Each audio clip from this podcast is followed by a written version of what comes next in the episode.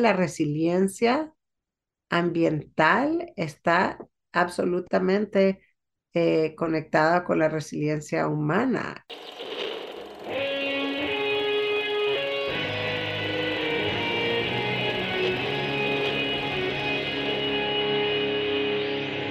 Bienvenidos a Volver al Futuro Podcast, donde platicamos con las mentes que nos impulsan a crear el nuevo paradigma de salud y bienestar, conducido por Víctor Sadia.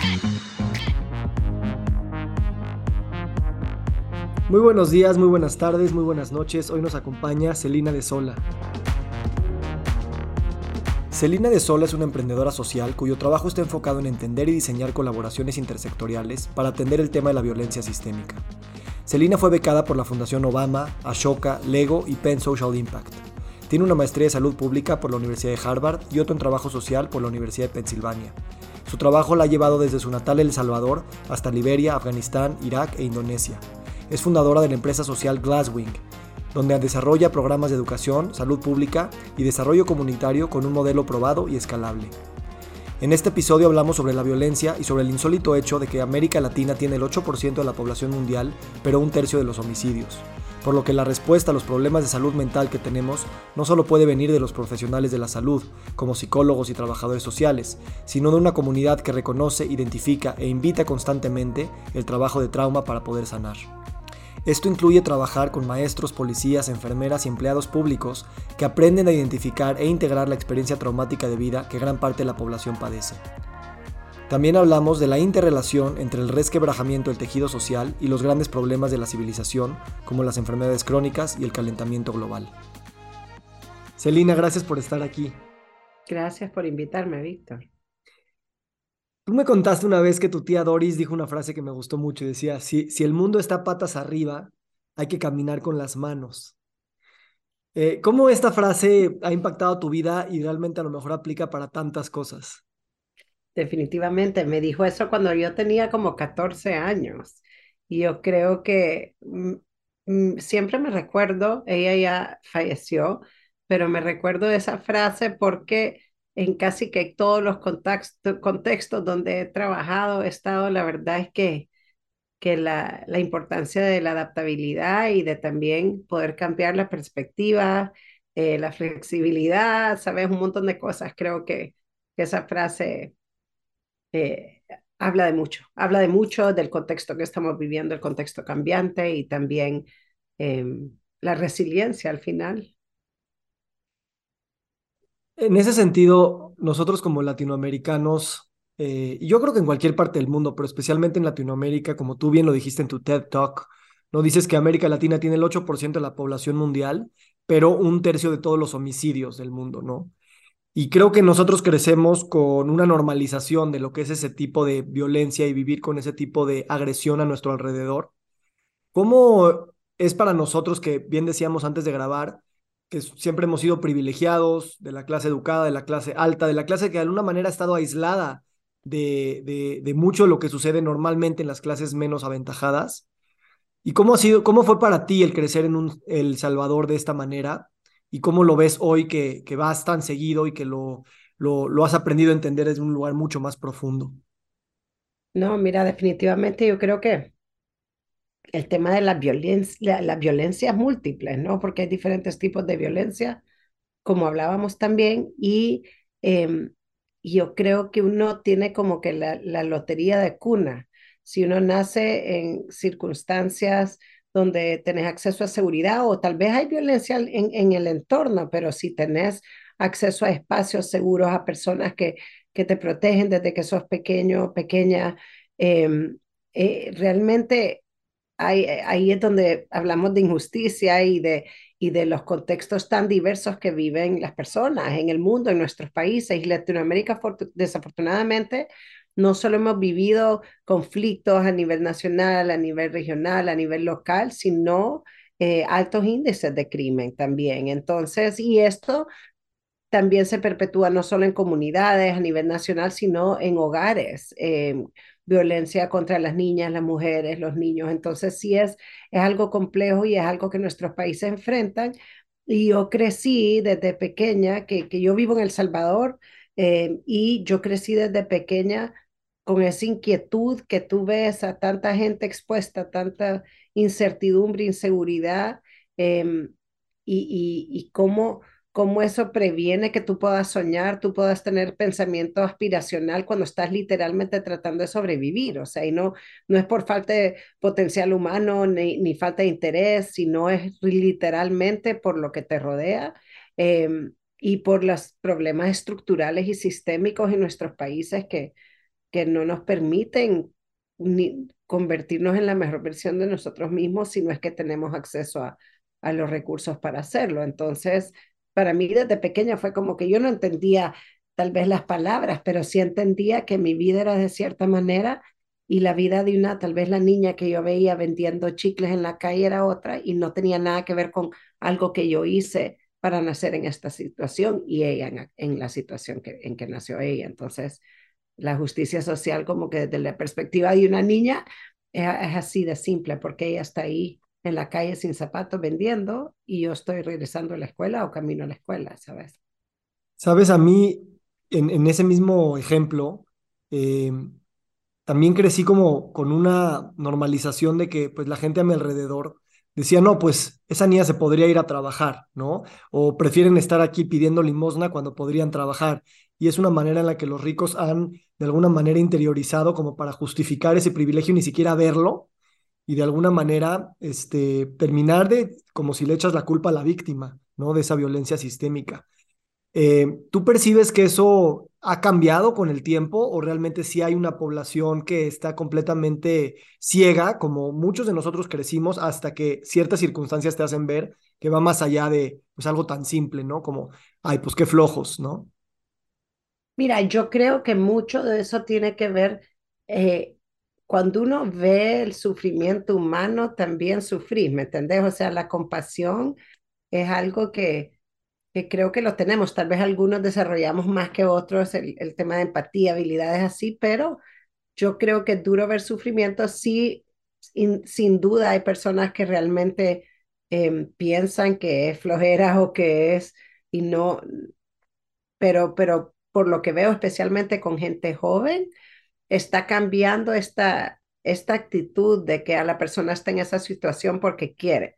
Eh, pero sí, yo sé exactamente lo que decís y sí, eh, recuerdo que cuando yo, eh, sabes, estaba creciendo, hay gente que decía eso, afortunadamente en mi casa nunca, o sea, eh, y en mi casa era, estaba bien claro el mensaje que cualquier persona tiene el mismo potencial y se merece, se merece lo mismo. Em, y, y ahora, por otro lado, tampoco creo que la lástima es muy eh, es una herramienta efectiva para la acción, porque creo que cuando tú tenés lástima, eh, también estás como que quitándole la dignidad a la persona y, eh, y es otra dinámica de poder que creo que eh, puede ser bien contraproducente.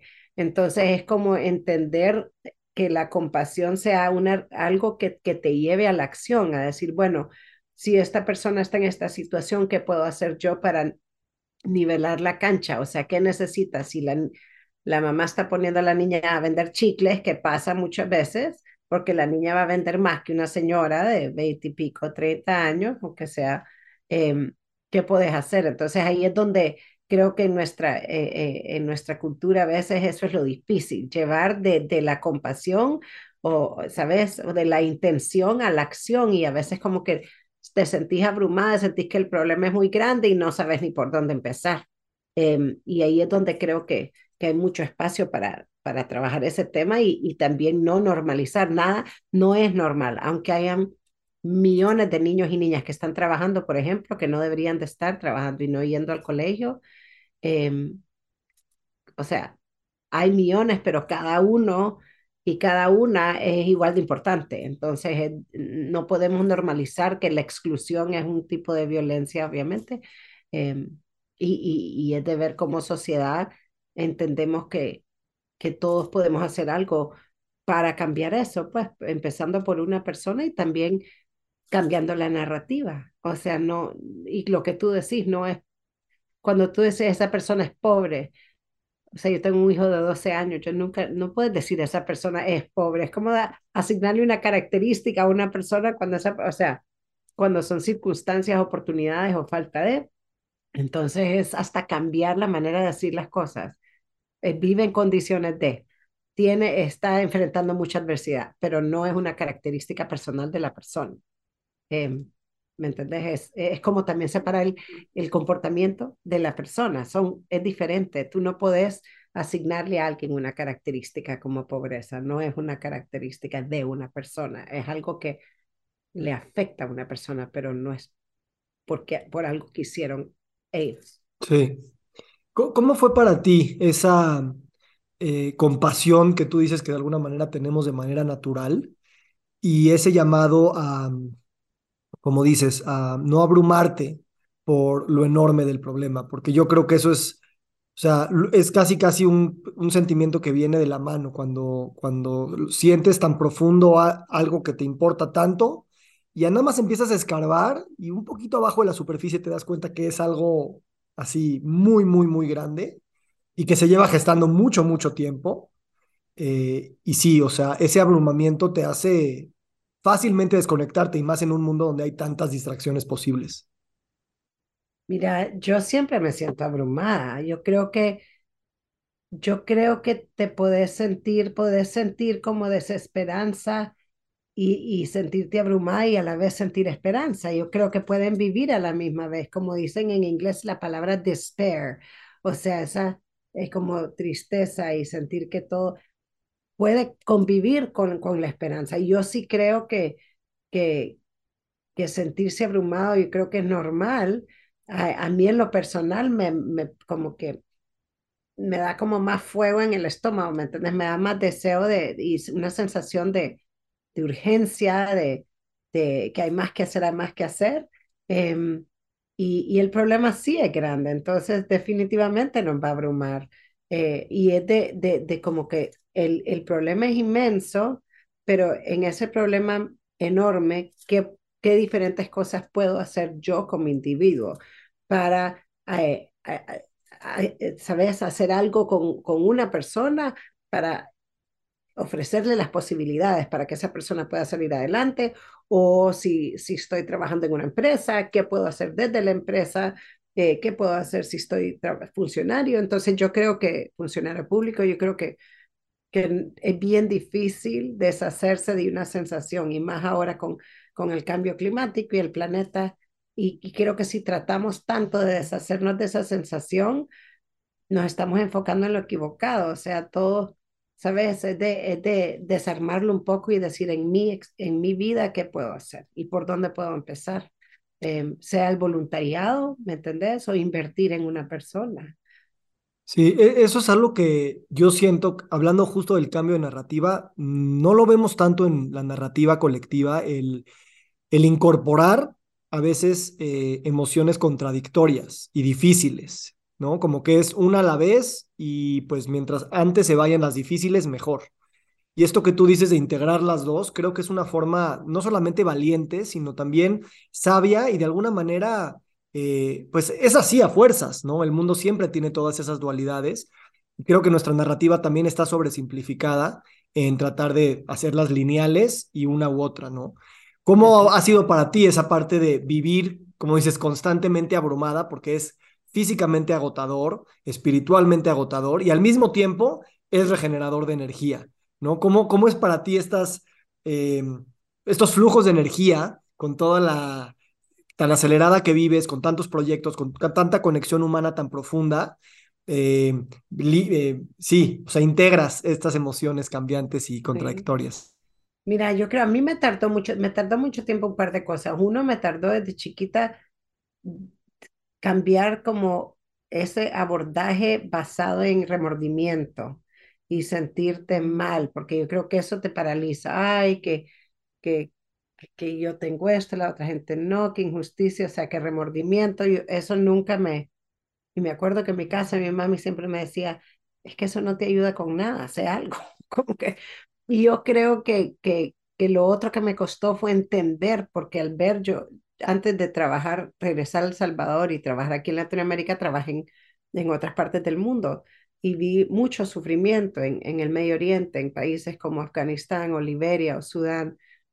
Em, y, y, y, yo ese sentía como que más la parte de, de, sentirme abrumada y menos la parte de esperanza. Y yo creo que a lo largo de, de los, no sé, llevo 25 años trabajando en este sector y ahí me he dado cuenta que sí, como, como tú dijiste, y, o sea, sí poder vivir con esas dos o múltiples emociones a la vez eh, y aceptar que, que, que es duro sentirlas, pero, pero yo creo que hay que canalizar eso. Pues yo creo que es difícil, creo que es una práctica, es como que a mí me, me, me toma práctica y, y a mí lo que me, me da como esa esperanza es es el trabajo mismo, estar en contacto con personas y ver cómo, cómo las personas, por ejemplo, yo trabajo con niñez, con juventud, ver cómo esa persona con, con, con acceso a oportunidades, ¿me entendés? Que, que uno las puede percibir como algo bien sencillo,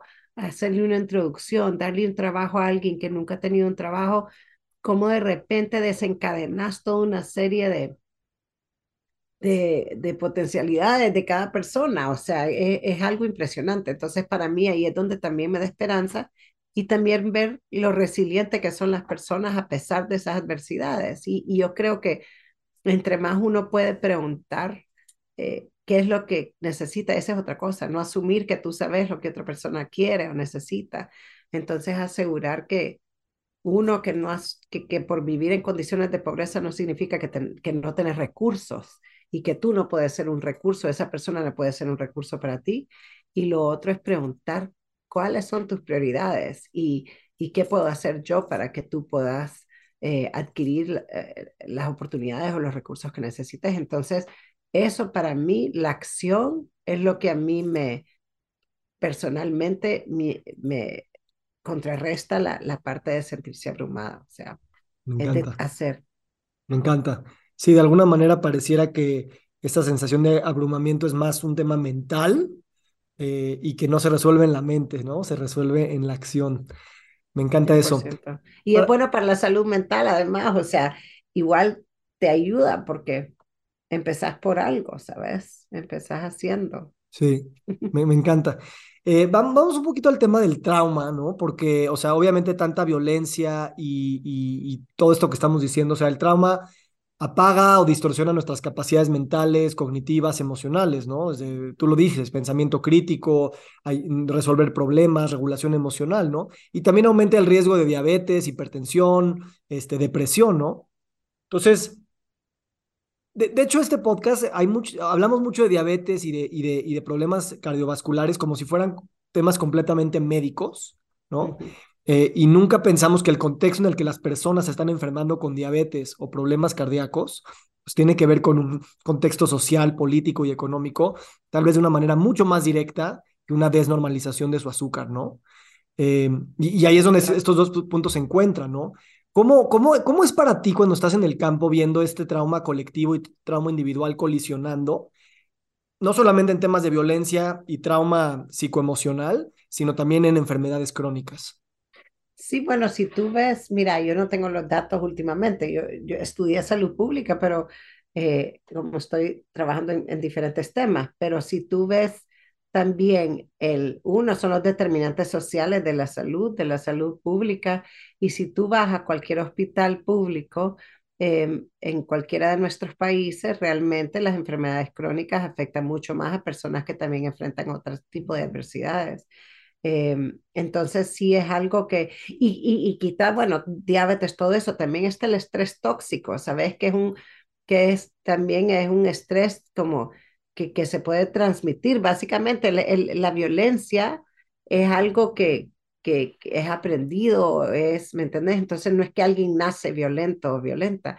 Entonces si uno se pone a pensar que el cuerpo constantemente tiene que, o sea, siente que tiene que sobrevivir, que estas habilidades que, nuestro, que los humanos aprendimos hace millones y millones de años, aprendimos a comportarnos de esta manera para sobrevivir un ataque de algún animal hace millones de años, ahora esas reacciones que son las necesarias para sobrevivir en un contexto hace millones de años no necesariamente son lo, que, lo que necesitamos ahora. Entonces, si tu cuerpo constantemente está hipervigilante, hiperestresado, eso va a afectar tu salud fisiológica, además de la salud mental. Entonces, sí, toda la correlación, de hecho, muchas veces ves como la eh, morbididad de múltiples enfermedades. Entonces, tenés alguien con hipertensión, con diabetes, tal vez, tal vez con sobrepeso.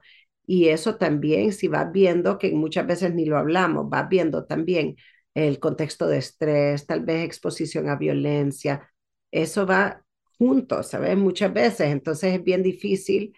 Podés manejar una enfermedad crónica, claro, con medicamentos, pero también si la persona tiene ansiedad, si, si sufre depresión, no puede dormir, la falta de sueño, eso va a afectar negativamente los, tu, tu, tu salud en todo sentido. Entonces, y, y, quitar lo humano, también eso, los costos que eso implica para una sociedad en términos de productividad, en términos económicos, em, y de ahí el dolor de, de, los familiares que tienen que ver sufrir a, a sus parientes. Entonces, yo creo que no hay manera de separar eh, la salud mental de, eh, de la salud, de todo el resto de la salud, pues es, como el fundamento de... Sí, la salud mental con la salud física y la salud alimentaria y la salud social.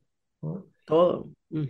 Em, otra cosa que yo ahorita últimamente he leído mucho del trauma y, y cada vez me encuentro con libros que hablan del trauma sin tapujos, sin embellecimientos, tal vez hasta sin vergüenza a veces. O sea, a veces leo en las noches de trauma y tengo fuertes pesadillas, ¿no?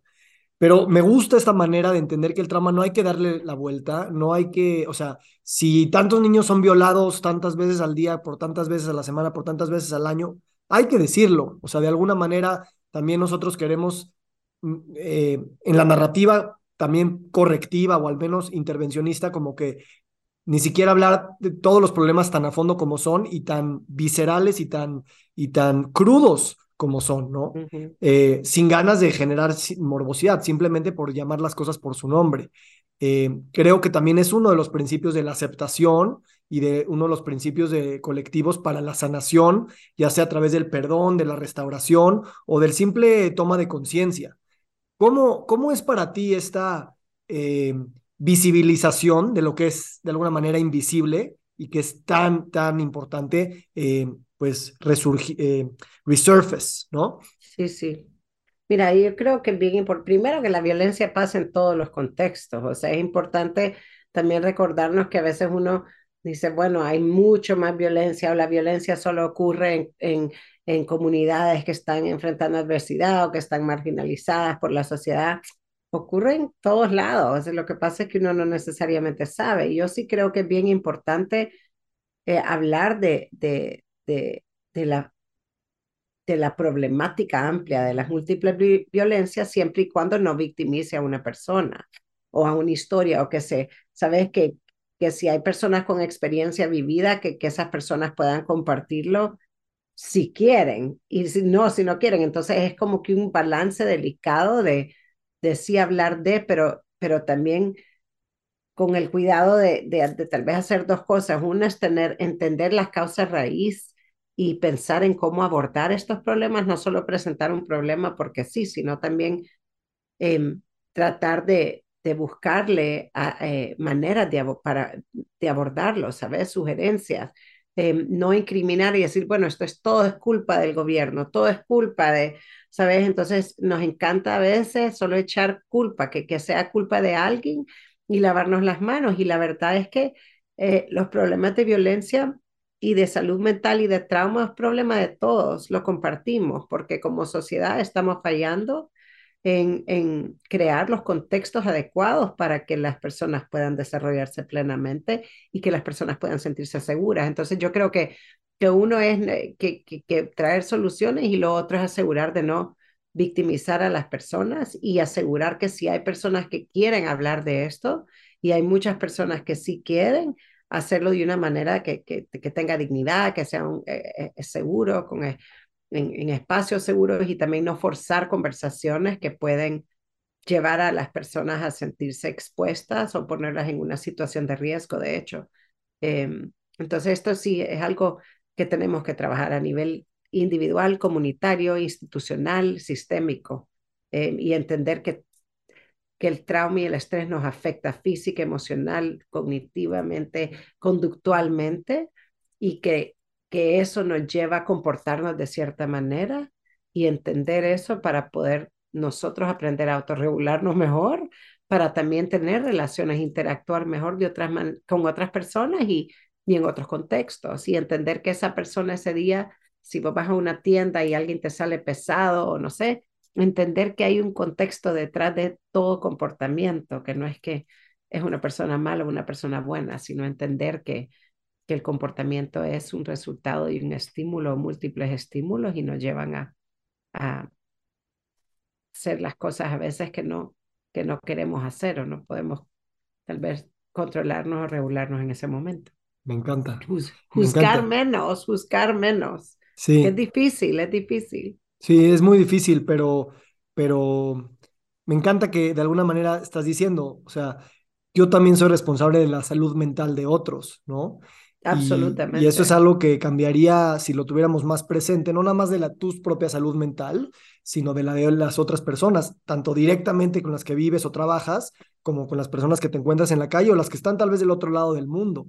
Y es padre pensar que a veces nos puede abrumar la salud eh, nutricional, no hay que alimentar a los niños de África o hay que terminar las guerras y todo eso sí, pero también lo puedes ver en términos de salud mental, o sea, y sabemos que la salud mental también puede, puede, o sea, no necesitas demasiados recursos, al menos para dar herramientas para poder permitir a la persona pues cobrar conciencia de sí misma y, sí, y desarrollar. Y herramientas, ¿sabes? O sea, ¿cómo porque si yo soy una maestra, estoy súper estresada, es peligroso para mí también llegar a la escuela todos los días, llevo súper tensa, tal vez no tengo suficiente ingreso para, para mantener a mi familia. Llego al centro escolar con ese contexto, tal vez vivo en un contexto de violencia. Llega un niño o una niña que está en la clase y, y, su comportamiento tal vez es disruptivo. Desde mi, desde mi punto de vista como maestra estoy estresada, pero de repente ese niño, esa niña también viene de un contexto súper complejo. Entonces, si yo como docente, como maestra, yo entiendo eso, eso cambia. Primero, si, si entiendo eso y si tengo las herramientas para auto, el autocuidado, si yo sé qué tengo que hacer. En mi caso personal, me encanta la naturaleza, me encantan los animales, entonces yo no, tal vez no medito todos los días, pero mi, ¿sabes? Lo que a mí me da eh, tranquilidad y un momento de respiro es eso. Tal vez alguien más es tapping u otra cosa. Pero sí yo entiendo cómo apoyarme a mí misma y de ahí entiendo también que estas otras personas, estos niños vienen, niños y niñas vienen así, no los voy a echar de la clase, voy a tratar de hacer lo posible para que no aplacen, entendiendo que vienen de ese niño o niña, su comportamiento tal vez viene, eh, sabes, a raíz de otra cosa. Entonces es como una cadenita y si cada uno, cada una podemos entender eso, masificar como esa comprensión de lo que es el estrés y el trauma, cómo nosotros podemos autocuidarnos y también cómo podemos interactuar de mejor manera con otros, creo que abordaríamos este problema de, persona en persona. Sí, no, y, y, a mí lo que me encantó de tu organización de Glasswing es que, o sea, dices algo que normalmente mucha gente no dice, ¿no? Que es la respuesta a los problemas de salud mental que tenemos. No solamente es un tema de poner más profesionales de la salud, ¿no? Más psicólogos y coaches, ¿no? Sino de una comunidad que reconoce, identifica e invita el trabajo pues, de salud mental para que todos podamos sanar. Y, me encanta que tu programa, y si quieres, platícame un poquito esta, de dónde vino esta noción de entender que, eh, no sé, capacitar a policías, a, maestros, a doctores del sistema de salud ya existente, con temas que nunca había ni siquiera visto en su vida, eh, puede ser tan transformador eh, porque no estás esperando a nada más contratar a solamente psicólogos o a social workers para que hagan la chamba, ¿no?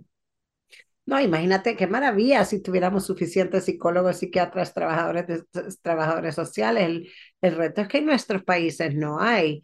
Entonces, y en el mundo no hay, no solo en nuestros países, ni en Europa, ni en Estados Unidos, pero lo que realmente llegamos a, a, a trabajar el tema junto con eh, trabajadores de primera línea, porque por varios motivos. Uno, porque veíamos que, que enfrentaban mucho estrés o sea, la todo el personal de escuelas, y se vio aún más ahora en, en la pandemia, pero aún antes de eso que llevábamos, llevamos desde que empezamos la organización de trabajar el tema de salud mental, también lo veíamos con enfermeras, enfermeros, ¿sabes? Si vos vas a los, a los hospitales en, en, la emergencia, está el señor que abre la puerta, o sea, todo el mundo enfrente, en niveles de estrés altísimos, están manejando situaciones de, de vida o muerte, eh, también con personas en, en la fuerza policial, en los sistemas de protección, de migración. Entonces lo que veíamos era que, que, que, que tú no puedes vertir de un vaso vacío.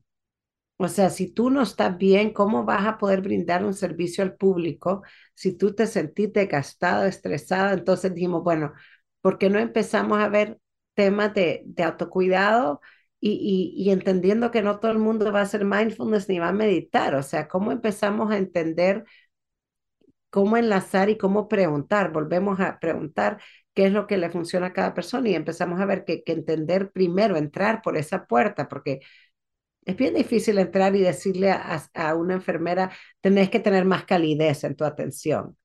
O sea, ¿cómo, si, si esa persona llega exhausta, no ha dormido en tres días? Entonces empezamos con el tema de, de autocuidado, no solo entender, y lo que decía antes, era entender fisiológicamente, porque la salud mental es fisiológica también. Entonces, entender cómo el estrés y el, y el, y, y el trauma o el estrés se manifiesta en tu cuerpo y es empezar por hablar sobre cómo nos sentimos. Nos sentimos tensos, dolor de cabeza, náusea, entender todo eso, la, las, como psicoeducación la llamamos, psicoeducación en trauma, y de ahí compartir eh, como colectivo herramientas que nos funcionan.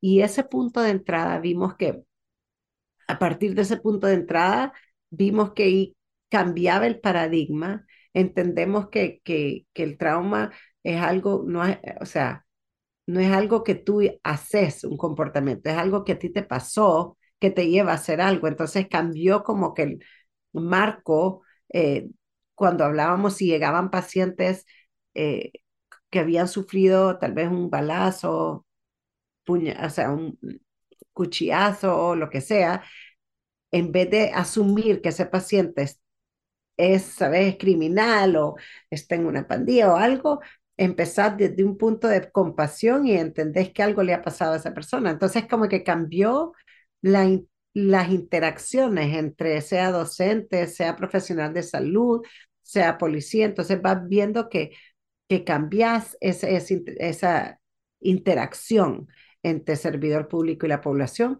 y también entendés que tu comportamiento no te define para siempre, tu comportamiento puede cambiar. Entonces, si tú entendés la ciencia del trauma, del estrés, podés separar comportamiento de, de, tu carácter, de tu persona. Y eso es bien importante, porque si no perpetúas comportamientos, porque decís yo soy una mala persona y así lo voy a hacer siempre. Entonces hemos visto que eso, eso, eso es súper transformacional, que vos realices que sí podés cambiar porque entendés por qué estás comportándote de esa manera. Entonces ahí entra la autorregulación y eh, eh, el, el judgment, te, juz, juzgas menos, no juzgas tu comportamiento, sino que lo ves de manera más objetiva para aprender a, a pensar en consecuencias antes de, de actuar eh, y a, eh, a, manejar, no controlar tus emociones, sino a manejarlos en base a las situaciones. Y obviamente el potencial humano, la fuerza laboral que hay en, en el sector público es enorme. ¿Qué mejor manera de llegar a la mayor cantidad de personas posibles, ¿sabes? Si, si sí, no sí. junto con... Y los servidores públicos están sirviendo al público, han e, escogido estas profesiones y, y tienen el potencial y están ya en las comunidades. Entonces, lo vimos así, la verdad que fue junto en conversaciones con las comunidades también que llegamos a tratar de ver cuál era la, cuál era una posible manera de, de, amplificar y masificar el acceso a atención, que estamos en ese proceso, vean, no lo hemos hecho, o sea, estamos en el proceso de hacer, claro. no lo hemos hecho en todos lados todavía, pero estamos en ese proceso. Me encanta. ¿Qué, qué actos colectivos, eh, ejemplos eh, de, de cómo, cómo, lo has vivido tú eh, en esta educación de entender el, el tema del estrés y, y y, sí, para evitar el juicio y, la autocrítica y, la culpa y todo eso. O sea, ¿cómo, cómo, ¿cómo logras que el colectivo se vea en el espejo y se eduque a través de estas, eh, pues, ciencia o lo que tú quieras, pero, pero que es un, que, o sea, ¿cómo, cómo lo educas sin que sea una clase de fisiología del estrés, ¿no? ¿Qué, qué actividades se pueden hacer para que entonces entiendas ese contexto? Mira, es increíble. Mira, yo, y es, yo estoy hablando en representación de todo un equipo de personas, pero lo increíble es que no es tanto como un proceso didáctico, así que vos das charla, sino ah, trabajamos, de hecho, el, el, contenido curricular tiene muchas historias, es, esa base de, de historias, em, a base de situaciones, entonces son conversaciones y lo interesante es que cuando tú empezás a hablar sobre tal vez la parte de la ciencia, del trauma y todo eso, lo haces a través de ejemplos reales y también ejemplos que no son reales. Y lo que pasa es que las personas empiezan a compartir sus propias experiencias. Entonces, lo yo siempre le decía al equipo, yo, ¿por qué es tan largo esta capacitación? No entiendo por qué tarda tanto. Y me decía, es que la gente quiere hablar. Y la verdad es que cuando empezás a entenderlo, decís, ah, o sea que esta, e, esta vez que yo me comporté de esta manera fue, entonces lo increíble es que, que, que permite darle espacio, no es súper técnico, es basado todo en la ciencia, pero el, para llegar a eso es a través de historias, a través de anécdotas, a través de, de como que hasta, ¿sabes? El uso de roleplay, em, sí. de, eh, ¿sabes? Escenas posibles. Entonces sí es, em, es, bien dinámico el proceso. Sí, la pedagogía es, es co-creada, ¿no? Es más una moderación y, hacer un espacio De, de, seguridad para que la, la, la, comunicación suceda que, que, un, que una impartición top-down de información. Total. Y de hecho tenemos también en paralelo todas las personas que dan esto también reciben una formación, se llama Do No Harm, o sea, no, no hacer daño. Entonces es bien importante no poner a nadie en una situación que tiene que hablar sobre algo que le va a incomodar. Eh, la seguridad del espacio, sentirse seguro en ese espacio es clave. Es un, eh, entonces sí tenemos mucho cuidado de que no, no como que forzar a nadie de hablar sobre algo que puede exponerlas. Entonces sí es, pero es dinámico, es co-creado, em, siempre diferente y, y, siempre vamos aprendiendo, ¿sabes? Cada contexto es bien distinto, cada población es bien distinta. Y, puedes medir, o no medir, pero al menos sentir la transformación que sucede en tiempo real. En ese momento se está creando sanación. A mí lo que me encanta de estos formatos es que son completamente horizontales, o sea, no hay expertos contra no expertos, es personas con personas en el mismo nivel y creo que esa es la base de la sanación, tanto tú con tu médico, o sea, vamos a vernos como personas, ¿no? Eh, o tú con tu comunidad, o tú con tu familia, o un país con otro país, tal vez, ¿no? Quitar estas jerarquías que hemos construido y vernos como, como entes eh, eh, pues iguales, ¿no? Que hemos tenido distintos contextos, como tú bien decías al principio. Cabal. No, y siempre, sí, definitivamente, y también esos, esas, no, como tú decís, mucha de la sabiduría sobre la sanación viene de, de procesos que han usado poblaciones indígenas por miles y miles de años. Entonces, eh, la sanación la podemos, todos podemos ser parte de, definitivamente, y, y, y las personas con su experiencia vivida, todos podemos aprender mucho, o sea, uno de, de otra, y, y, es un proceso vivo, que es lo increíble, es un proceso vivo que cambiante y, y seguimos evolucionando, porque y, y, sabes, a veces la naturaleza y los animales saben, mejor que uno, pero yo creo que, que buscar, buscar espacios y tener la apertura de mente y de, de, espíritu, pues por decirlo así, tener como, y, de una manera, no lo estoy diciendo como, como algo religioso, sino decir, bueno, entro a este espacio y yo de manera íntegra, como persona completa y cómo puedo contribuir a a que crear un espacio seguro donde podamos sanar conjuntamente. Eso me encanta, sabes, de las eh, culturas indígenas, ancestrales, precolombinas, ¿no? Que, que la misma narrativa de quién somos es una narrativa de estamos en constante sanación, ¿no? Estamos en constante necesidad de sanar, ya sea porque alguien se enfermó con una enfermedad que estamos viendo visualmente, o porque la tierra se dañó, o porque alguien de la comunidad se perdió, y es rituales constantemente para decir estamos en procesos de sanación y cosa que en Occidente la sanación se tecnologiza, se politiza, se, se productiviza, ¿no? Eh, y, y, entonces ya lo pides por, por Amazon tu, tu, tu respuesta, ¿no? Eso es algo que yo creo que, que venimos hablando toda esta conversación y, y, y, no sé por qué nos cuesta tanto trabajo. ¿Tú por qué crees que, en Occidente nos cuesta tanto trabajo sentirnos vulnerables? y aceptar que toda la vida, hasta el último día, estaremos en procesos de sanación? Fíjate que yo no sé, yo no tengo una respuesta, porque no, no sé, yo, yo creo que es porque estamos tan alejados de, nuestro instinto, o sea, estamos tan alejados de, de, lo que es la naturaleza, la, eh, la sabiduría que existe en todo nuestro entorno y que, que, que ya no vemos. O sea, a mí me impresiona, eh, tengo una, una amiga que me manda el, eh, como que cada día del calendario maya, como que qué significa ese día. Y, y cada vez hay una interrelación tan explícita entre la persona, la naturaleza que le rodea, o sea, el planeta persona. Y es impresionante lo alejado que estamos de eso en el día a día. Eh, yo creo que en parte por eso es que estamos buscando soluciones fabricadas por, el, por, el, por la mujer, por el hombre, por, por los humanos y se nos olvida que muchas veces lo, lo más importante ya está, ya lleva millones de años de estar enfrente de nosotros. Entonces, eh, yo creo, no, no tengo respuesta, pero yo creo que en parte es porque estamos tan alejados de, de la esencia de lo que es ser parte de un ecosistema más complejo y de una existencia conectada con otros seres que, que, que erróneamente creemos que son inferiores a nosotros. Eh, pero no sé. Sí. Cualquier persona que tiene una mascota, tú ves a tu, ¿sabes? O, o, o la sabiduría del, del, mundo animal, de la naturaleza, no, no, la, no podemos ni replicar los colores de, de lo que vemos. Imagínate todo el resto de las cosas que, que, que no sabemos por no estar conectadas. Sí.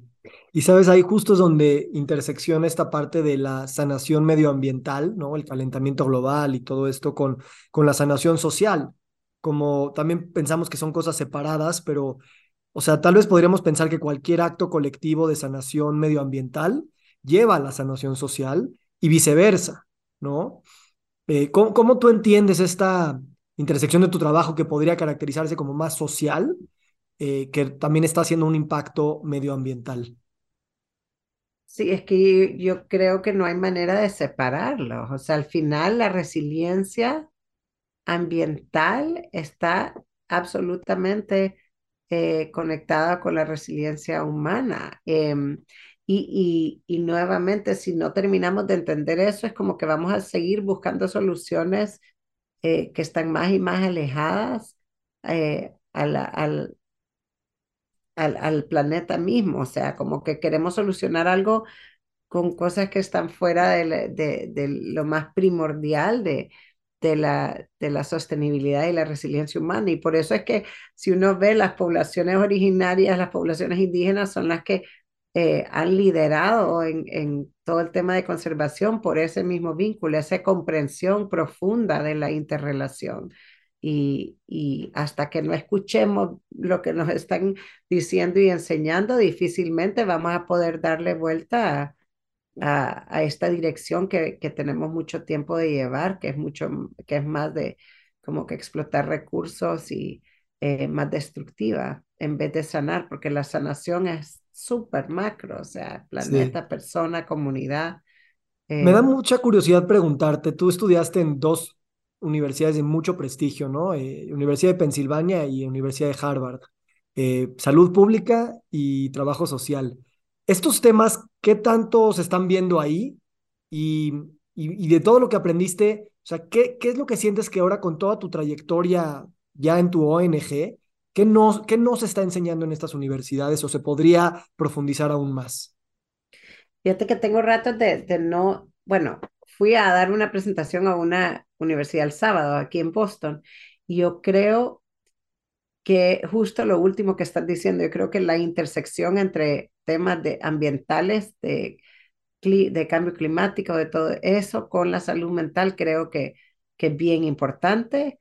em, trabajarlos, porque también yo creo que sí se está viendo mucho más el tema de salud mental, em, pero creo que ese tema es bien importante. Creo que otro tema que, que aunque se ve, creo que tal vez se ve más del punto de vista, por ejemplo, a mí me parece bien importante el tema de cambio sistémico, pero aprender cómo trabajar entre sectores de manera mucho más efectiva, o sea, sector privado, público, sociedad civil, que las clases tienden a ser bien teóricas y yo creo que eso es de lo, de lo más difícil y lo más importante para realmente lograr un cambio sistémico. Entonces, a mí me encantaría ver que, nos enseñen, porque yo sigo aprendiendo, ¿sabes? Seguimos aprendiendo sobre todos estos temas y yo creo que, que entender la importancia de la diplomacia también, y no hablo de la diplomacia solo gobierno, sino de nos, nos polarizamos tanto que no podemos tener una conversación y si no logras conectar a nivel humano con una persona, aunque alguien